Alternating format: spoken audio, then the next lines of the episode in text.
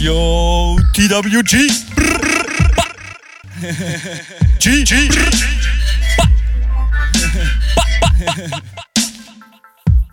Safe, safe, gang, gang, gang, gang, gang, gang. Um, ja.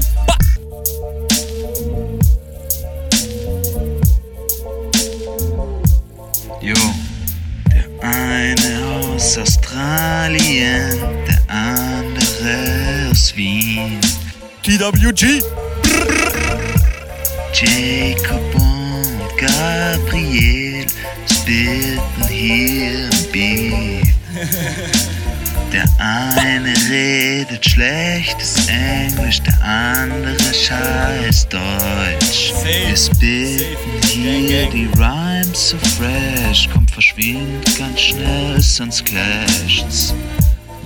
TWG represent. B -b skr Hallo und herzlich willkommen, TVG Gang. Mein Name ist Gabriel Schaffler und neben mir sitzt heute leider nicht der durchaus bezaubernde Jacob Maria Moss, aka Boss the Moss oder Moss the Boss. Ihr könnt es euch aussuchen, er ist auf jeden Fall heute nicht da. Leider Schneider muss man sagen, er musste gehen, aber nicht für immer. Es ist nur die Woche. Und ja, wie sich alle jetzt vielleicht denken können, okay, äh, mit wem redet der Gabriel dann Englisch und Deutsch? Ich mache es einfach alleine, ich ziehe es jetzt alleine durch, das heißt, jeden zweiten Satz werde ich auf Englisch sprechen. What do you think, Gabriel? Äh, ja, das, das geht sich für mich aus. Für, für dich auch, Gabriel? Yes, um, it's alright for me as well. Cool. Äh, dann würde ich sagen, wir starten los, Gabriel, oder was sagst du? Äh, yes, we can äh, begin. Ja. Ähm, Quatsch, Leute. Ich mache natürlich nicht die Show alleine auf Bilingual. Also Spoiler Alert. This episode is only in German, but give it a try, people. Give it a try. That's your lesson. That's your first German lesson of the day. Give it a try. Today is gonna be a really special episode like I would say in every week. Heute ist eine besondere Episode und zwar äh, der Jacob und ich ähm, ja, haben mal irgendwie vor, vor langer Zeit gebrainstormt und wir sind irgendwie draufgekommen, es gibt ja die sieben Todessünden ja, aus der Religion und wir wollten das irgendwie mit Österreich verknüpfen. Ja. Und ähm, ich habe mich die letzten Tage, seitdem ich weiß, dass ich die Folge alleine machen muss und ich bin auch gepressured, muss ich ehrlicherweise sagen, Leute. Ja. Der Jacob hat die letzte alleine Folge, wo er solo geflogen ist, ähm, Austrians are just misunderstood, die nur auf Englisch war, fantastisch genäht. Er hat da echt die Messlatte sehr hoch gelegt. Und äh, ja, ich sag mal so, ich, ich muss Trampolin springen, um da hochzukommen. Ja. Ich habe es probiert, ich habe meinen Kopf die letzten Tage vor dem Rechner gesetzt, habe probiert, was zusammenzuschreiben zu den sieben Todsünden von Österreich. Und ich werde euch das jetzt einfach vortragen, beziehungsweise erzählen, meine Gedanken zu den sieben Todsünden von Österreich. Und ich würde sagen, äh, viel Spaß, haltet die Ohren steif. Es wird ein wilder Ritt, es wird ein Rodeo, den wir aber hoffentlich überleben werden. Und ja, dann seht ihr mal, wie es in meiner tiefsten Gedankenwelt. Ihr hört mal, wie es jetzt in meiner tiefsten Gedankenwelt ausschaut, ja. Zu Österreich. Also, los geht's.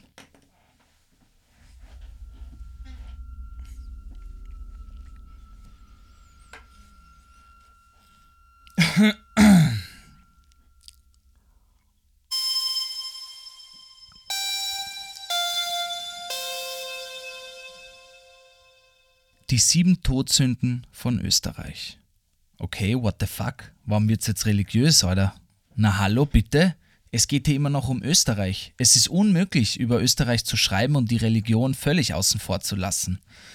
Ich versuche es jetzt mal in meinem Stil. Für alle, die nicht wissen, was die sieben Todsünden sind, aka The Seven Deadly Sins, hier mal eine kurze Erklärung. Und nein, es geht nicht um den Anime rund um Meliodas.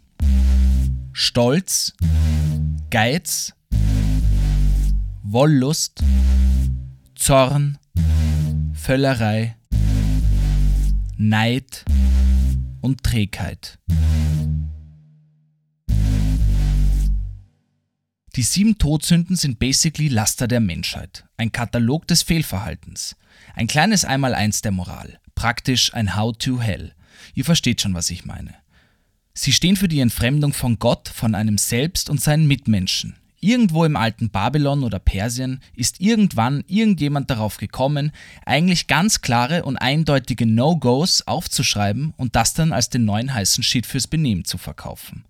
Wenn man so will, ein Thomas Schäfer-Ellmeier vor Christi.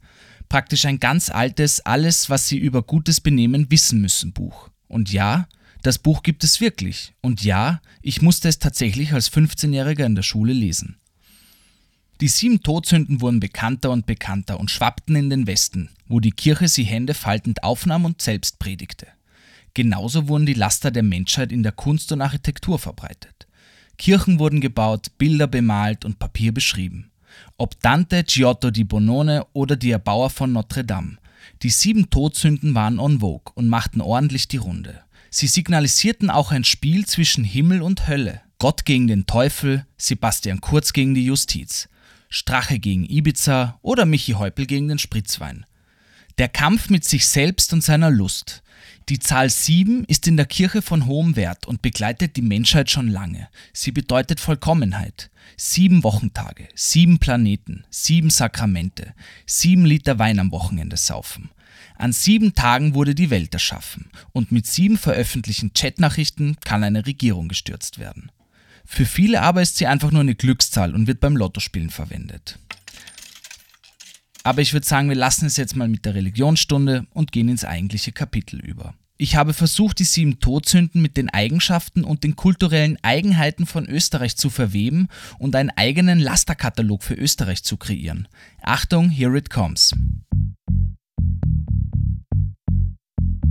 Die sieben Todsünden von Österreich. Stolz oder Hochmut. Sehr oft haben die Menschen, die in Österreich geboren sind, einen tiefen rot-weiß-roten Stolz im Herzen sitzen. Woher kommt dieser Stolz aber? Auf welche Taten ist man denn so stolz? Oft ist es, glaube ich, einfach ein falscher Stolz. Falscher Stolz auf längst vergangene Geschichte eines verlorenen Reichs.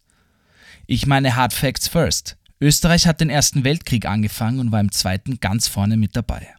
Das Dritte Reich des hoffnungslosen Postkartenmalers aus Braunau und die Habsburger eben.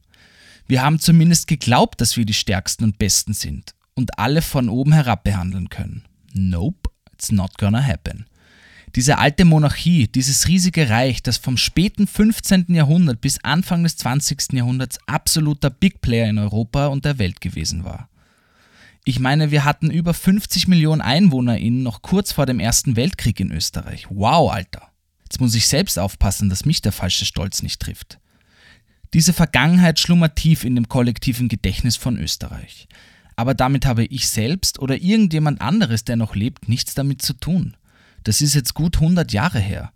Keiner, der diesen Stolz in sich trägt, hat je mit einem Schwert gekämpft, einen Pfeil in die Bogensehne gespannt oder ins Kampfhorn geblasen.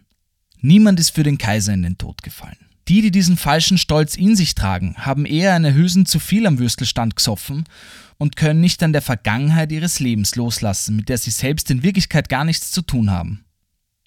Die Todsünde des Stolzes spiegelt sich aber genauso in anderen großen Aspekten von Österreich wider.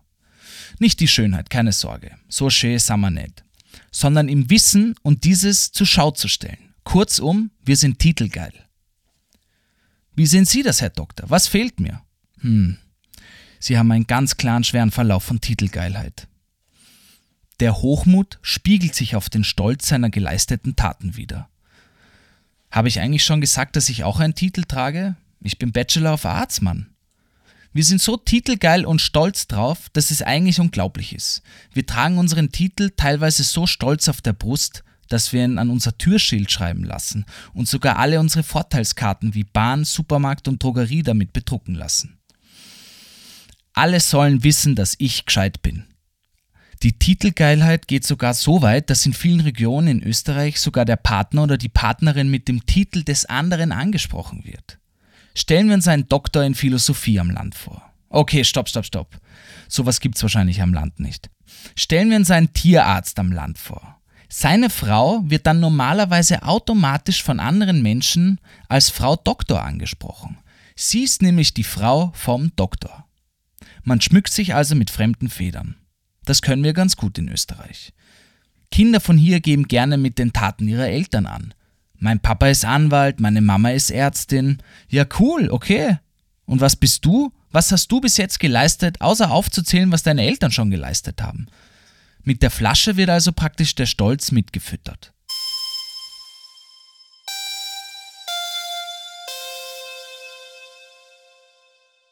Die sieben Todsünden von Österreich. Geiz. Über Geld spricht man nicht. Das ist nicht nur eine bekannte Floskel in Österreich, sondern eine gelebte Philosophie. Menschen reden nicht gerne darüber, was sie verdienen oder wie viel Geld sie am Konto haben. Das geht dich nichts an, oder? Über Geld spricht man nicht. Ist ein Satz, den ich sehr schnell in meiner Kindheit gehört und gelernt habe. Von meinen Eltern, der Schule und der Gesellschaft selbst. Man fragt andere nicht, wie viel sie verdienen. Das ist einfach so. Aktuelle Studien der österreichischen Nationalbank zeigen noch mehr, warum über Geld wirklich in diesem Land nicht gesprochen wird. Die mächtigsten und reichsten haben einfach das meiste. Das reichste Prozent in Österreich hat rund die Hälfte des gesamten Vermögens des Landes in der Tasche liegen. Das muss man sich mal auf der Zunge zergehen lassen. Ein Prozent, ein Prozent hat 50 Prozent. Org, oder? Vielleicht gibt es nicht ohne Grund das Sprichwort, von den Reichen lernt man das Sparen. Aber ist Reichsein gleich Geiz? Denke ich eigentlich nicht. Man kann an vielen Dingen reich sein, ohne eine Sekunde den Geiz in sich aufleben zu lassen. Es ist auch möglich, viel Geld zu haben und trotzdem nicht geizig zu sein. Ich kenne zumindest genug Beispiele.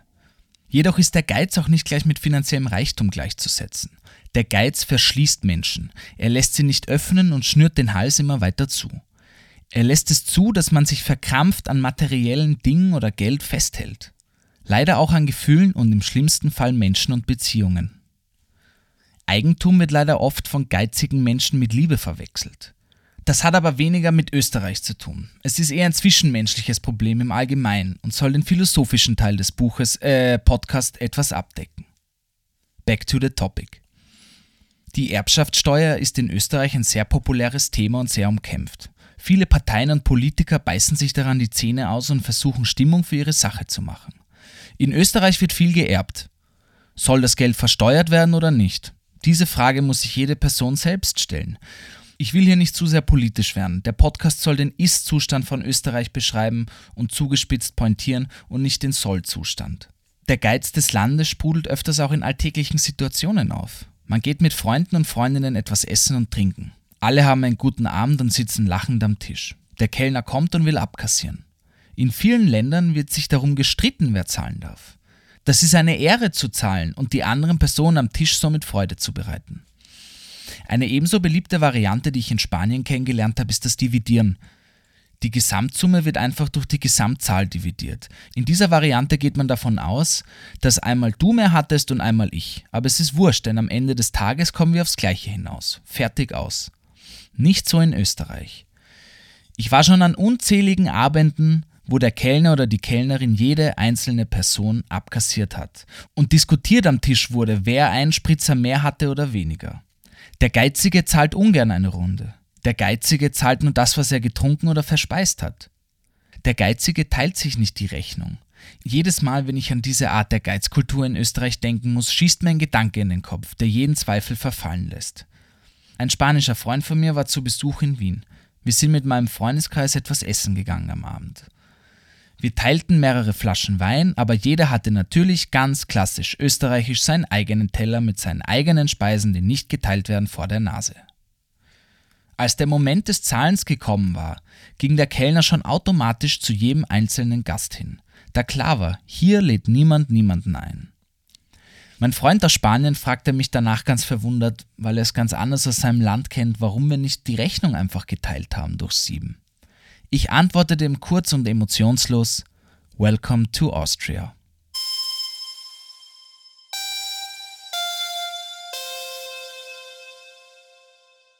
Die sieben Todsünden von Österreich. Wollust aka Geilheit. Das wird mit Abstand die kleinste Todsünde überhaupt. Da braucht man sich in Österreich keine Sorgen machen. Wir sind nicht bekannt für guten Sex oder romantische Liebeleien, eher für sexuelle Übergriffe am Arbeitsplatz. In einer Zeit von Tinder, Bumble und anderen Dating-Apps ist das Leben mit Wollust einfach geworden. Es ist zur Normalität geworden, Sex über ein Touchscreen leichter zu bekommen, als in der Bar andere Menschen kennenzulernen, die vielleicht auf der Suche nach demselben sind. Dating war noch nie so einfach wie jetzt. Nichtsdestotrotz schaffen wir es, Fuckboys und Pick-Me-Girls zu kreieren und toxische Beziehungen zu gründen. Schauen wir mal. Ich mag dich wirklich gern, aber ich schaffe gerade keine Beziehung. Ich bin beziehungsunfähig, sorry. Es könnte ja immer was Besseres kommen. Lieber nicht zusagen. Die Art des Umgangs miteinander ist schlimm geworden. Jemanden anderen einfach zum Lustobjekt zu degradieren, dafür immer einfacher. Man hält sich lieber ein Gspusi, also eine Person, mit der man sich ganz unbesorgt hier und da treffen kann und sich die Seele aus dem Leib pudern wird. Vielleicht gibt es noch ein Glas Wein danach oder ein weichgekochtes Ei und Kaffee am nächsten Morgen, aber das war's. Ein bisschen Plauderei, alles gut bei dir? Super, bis nächste Woche.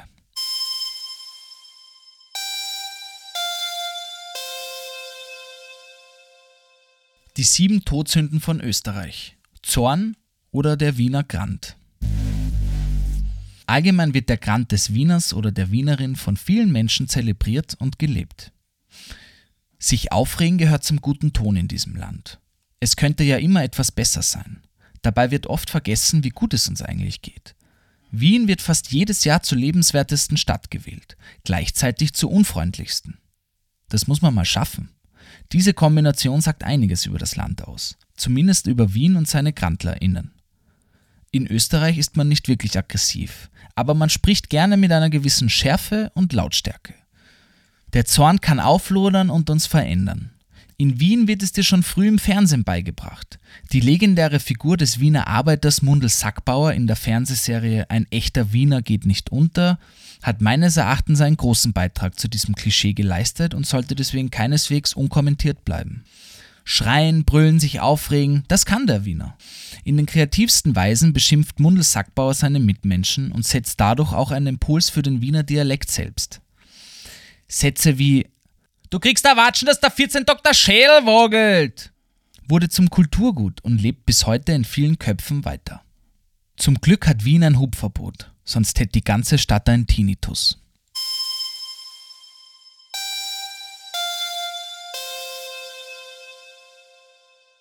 Die sieben Todsünden von Österreich. Völlerei. Genussmensch. Österreich. Das Land der Schmankerl. Wiener Schnitzel, Sachertorte, Punschkrapferl, Kaiserschmarrn, Apfelstrudel, Kürbiskernöl, gemischter Satz, Backhändel und Tafelspitz. Die Liste könnte ich ewig weiterführen. Der Österreicher und die Österreicherin liebt gutes Essen und Trinken. Wenig Kulturen werden in diesem Land so groß gehalten und verteidigt wie die Kulinarik selbst. Darauf sind wir stolz. Wir können gut backen, kochen, Wein pressen und Bier brauen. Die Kaffeehauskultur ist weit über die Grenzen des Landes bekannt und ist praktisch der Ort der Völlerei schlechthin. Ausgedehnt mit großer Gemütlichkeit sitzen, plaudern, essen und trinken. Schauen, wohin andere Menschen schauen. Der eine Espresso hier, die andere Melange da. Vielleicht ein Schlagobers zum Apfelstrudel oder darf es noch ein Käseplatten sein, der Herr? Denkt man an die ersten zehn Eigenschaften von Österreich, sind mindestens drei bis fünf davon Speisen oder Getränke. Ein Besuch in Österreich ohne ein Wiener Schnitzel und ein Bier ist unvorstellbar. Wir könnten Ihnen sonst gern noch einen Kaiserschmarrn mit selbstgemachten Apfelkompott zaubern. Nein? Wollen Sie vielleicht ein Kürbiskernöl probieren? You've got the point. Man verweilt und genießt gerne. Österreich lebt den Tourismus und die Gastronomie wie kein zweites Land. Die Alpenregion lebt vom Tourismus genauso wie die Hauptstadt Wien. Ein glücklicher Gast kommt wieder, das ist klar. Die Geselligkeit im Bergland wird sehr groß geschrieben und teilweise gelebt. Schaut man in die ländlichen Regionen, bekommt die Völlerei teilweise zur Sauferei. Der Genuss wird zum Absturz. Natürlich auch in Wien, versteht mich nicht falsch. Aber keiner kann mir erzählen, dass ein Städtler jemanden vom Land unterm Tisch saufen kann. Man lebt ja nur einmal, saufen bis der Arzt kommt. In Österreich wird das wirklich ernst genommen. Das beliebteste Hobby in diesem Land ist das Saufen selbst. Es gibt praktisch für jeden Anlass einen Grund, Bier zu trinken oder sich einen Spritzwein zu genehmigen. Du bekommst spontan Besuch, trink mal was. Du läufst jemanden zufällig auf der Straße über den Weg. Geh mal auf ein Glaserl. Du triffst jemanden zufällig im Fitnesscenter. Magst danach auf ein Seidel gehen? Oder einfach nach der Arbeit entspannt ein Glaserl zum Runterkommen.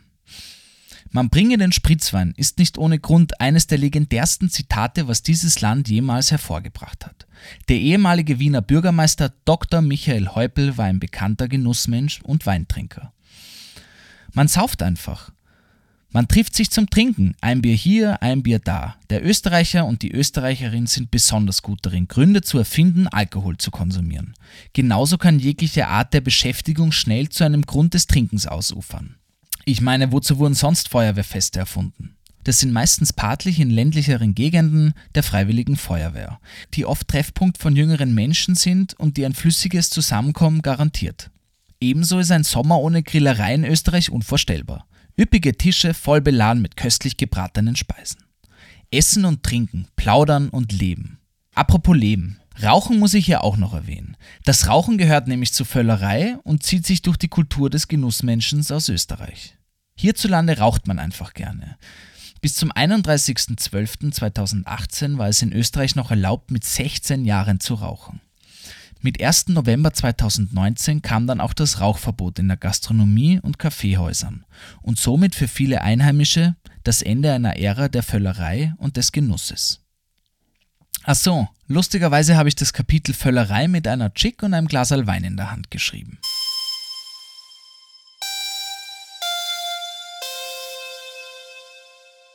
Die sieben Todsünden von Österreich. Neid. In Wien musst du erst sterben, damit's dich hochleben lassen, aber dann lebst lang, sagte einst der legendäre österreichische Kabarettist und Schauspieler Helmut Qualtinger. Das Zitat sagt schon einiges über unsere Neidkultur aus. Du kannst in Lebzeiten den noch so größten Erfolg haben, aber er wird dir gern und oft klein oder gar madig in Österreich geredet. Nicht ohne Grund verschüssen sich viele sehr talentierte Menschen aus der Kunst- und Kulturbranche ins Nachbarland Deutschland. Alleine aus der Musikbranche könnte ich aus dem Stand fünf KünstlerInnen aufzählen, die erst mit ihrem Umzug den Durchbruch schafften. In Österreich gönnt man sich prinzipiell wenig. Mit dem Erfolg wird hier anders umgegangen als in anderen Ländern. Das soll jetzt aber nicht heißen, dass man mit seinem Volk nicht hausieren geht und ihn gerne präsentiert. Vielleicht sogar deshalb, dass es dir wenig gegönnt wird, gehen die Menschen lautstark mit ihrem Erfolg hier um. Jeder ist jedem alles zu neidig oder zneidig ausgesprochen. Selten hörte ich gut gemacht, Gabriel, sondern meistens, das geht noch besser. Alle schauen immer, was der Nachbar oder die Nachbarin hat, was Freunde oder Freundinnen sich gerade gekauft haben. Wenn jemand neue Schuhe hat, kaufe ich mir bessere. Andernfalls werden sie hinter Rucks einfach schlecht geredet. In Österreich liebt man es nämlich zu lästern. Hast du schon gesehen, was der Nachbar da hat? Was die sich wieder gekauft haben? Woher haben die bitte das Geld? Ich wette, sie betrügt ihren Mann mit ihrem reichen besten Freund.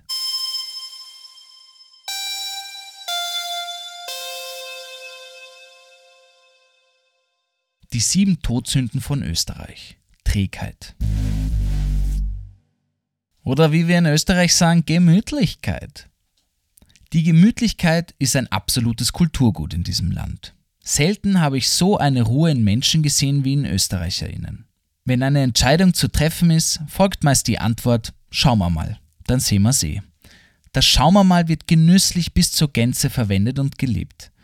Man möchte nicht immer gleich Entscheidungen treffen. Man möchte abwarten, schauen, was noch kommt, sich in aller Ruhe etwaige Resultate überlegen.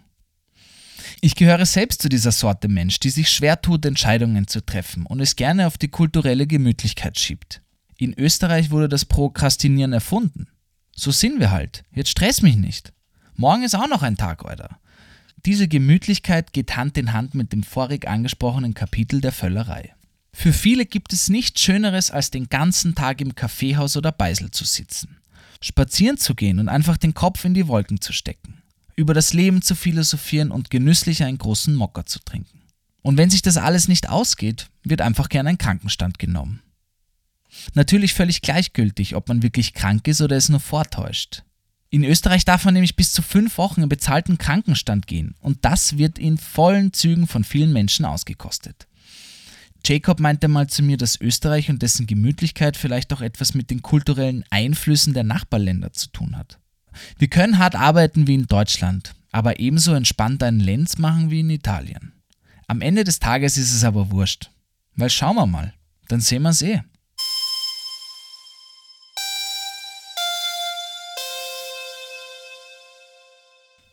So Leute, das waren meine Gedanken zu den sieben Todsünden von Österreich. Ich habe probiert, sie mit der österreichischen Kultur und unseren Eigenheiten zu verweben. Vielleicht konnte der eine oder andere sich ja wiederentdecken. Schreibt mir gerne, wie ihr das fandet, wie ihr meine Gedanken dazu findet, ob es absoluter Bullshit ist, ob es wirklich absolute Hühnerkacke ist, die ich hier geschrieben und vorgelesen habe, oder ob es eh okay ist. Lasst es mich wirklich gerne wissen, würde mich freuen. Andernfalls hoffe ich, dass wir nächste Woche wieder in alter Frische zusammenkommen. Bin schon ganz gespannt, den Jacob wieder zu sehen und mit ihm zu plaudern natürlich. Obwohl ich diesen Ausflug jetzt alleine auch mal sehr spannend fand, ist ja auch egal. Ich hoffe, euch hat es gefallen und ihr habt nicht gleich abgedreht. Uh, thank you for listening. Please let me know how you find it. Ja, also how if you liked it or not. Ja, Kannst, uh, you can let me know in the comments or write me a message if you liked it or not. My thoughts about the seven deadly sins in Austria. Äh, ja, weiß ich jetzt auch nicht mehr, was ich sagen soll. Ah ja, genau. Die, das Gewinnspiel läuft noch äh, einen Tag, ja, wenn ihr das am Montag hört. Zu gewinnen ist ein Sixpack von No Glass Needed, dem Wein von The Worst Agency. Der Naturwein schmeckt wirklich hervorragend, muss ich sagen. Und äh, ja, äh, alle, was man dafür tun muss, liest ihr in der letzten Folge oder unter dem Post auf The Worst Guide. Einfach mal folgen auf Instagram. Jetzt mache ich noch eine kurze Promo-Glocken-Werbung. Leute, wenn euch dieser Podcast gefallen hat, ja, Jacob und ich werden diesen Podcast immer gratis für euch machen, das steht mal fest. Natürlich könnt ihr uns bezahlen, aber nicht mit Geld, ja, sondern einfach in der heutigen Zeit ist die Währung halt einfach Likes, Views, die Glocke anmachen, folgen, ein nettes Kommentar auf Apple schreiben, es gibt viele Möglichkeiten, zeigt es Freunden, Freundinnen, Oma, Opa, eurer Vermieterin, mir ist es egal. Da könnt ihr uns auf jeden Fall helfen. Wenn ihr Anregungen zum Podcast habt, euch ein Thema wünscht äh, oder sagt, es ist einfach nur alles Bullshit, was wir machen, könnt ihr uns das auch gerne schreiben. Auch per E-Mail. Da muss ich nur sagen, ist es, äh, es dringt manchmal nicht sofort zu uns. Also wir können nicht immer sofort auf alles antworten, aber irgendwie kriegen wir schon immer alles. Wenn ihr uns wirklich erreichen wollt und schauen wollt, dass wir es lesen, am besten einfach auf Instagram schreiben tatsächlich, ja. Wir kriegen immer mehr Nachrichten, wir sind gerade ein bisschen überfordert, aber wir lesen alles und freuen uns wirklich, wirklich, wirklich, wirklich sehr kein Scheiß. Ich freue mich wirklich über jede Nachricht und ich nehme mir, probiere dann oft äh, äh, mir Zeit zu nehmen, dann noch gescheit zu antworten. Das geht manchmal schnell und manchmal langsamer, weil der Jacob und ich natürlich auch ein Leben haben außerhalb des Podcasts. Ähm, jo Leute, ich mache den Deckel jetzt alleine drauf und würde mal sagen, wie der Jacob immer sagt. And no matter how bad you've got it, according to the Viennese, they've got it worse. Pussy and Papa.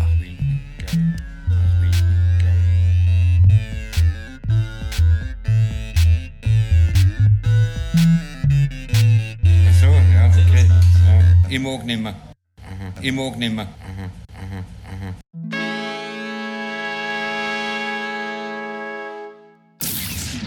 The Worst Guide to Living in Austria is a Worst Agency production, hosted by Jacob Moss and Gabriel Shasha Schaffler. It's dropped every Monday and available everywhere you get your podcasts.